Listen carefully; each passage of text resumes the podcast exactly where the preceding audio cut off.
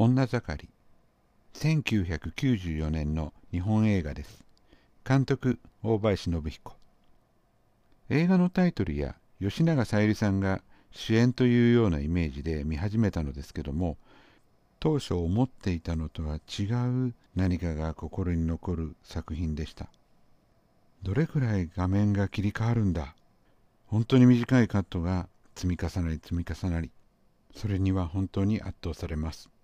魅力的な役者さんがたくさん出ています。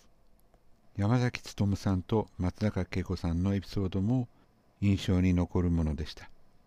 この頃の大林作品はあまり見ていなかったのでああもったいないことをしたなぁと思っております。それゆえに今一生懸命後追いですが見ているという次第です。本当にでも大林監督すごいなと改めて思っております。では今日はここまで。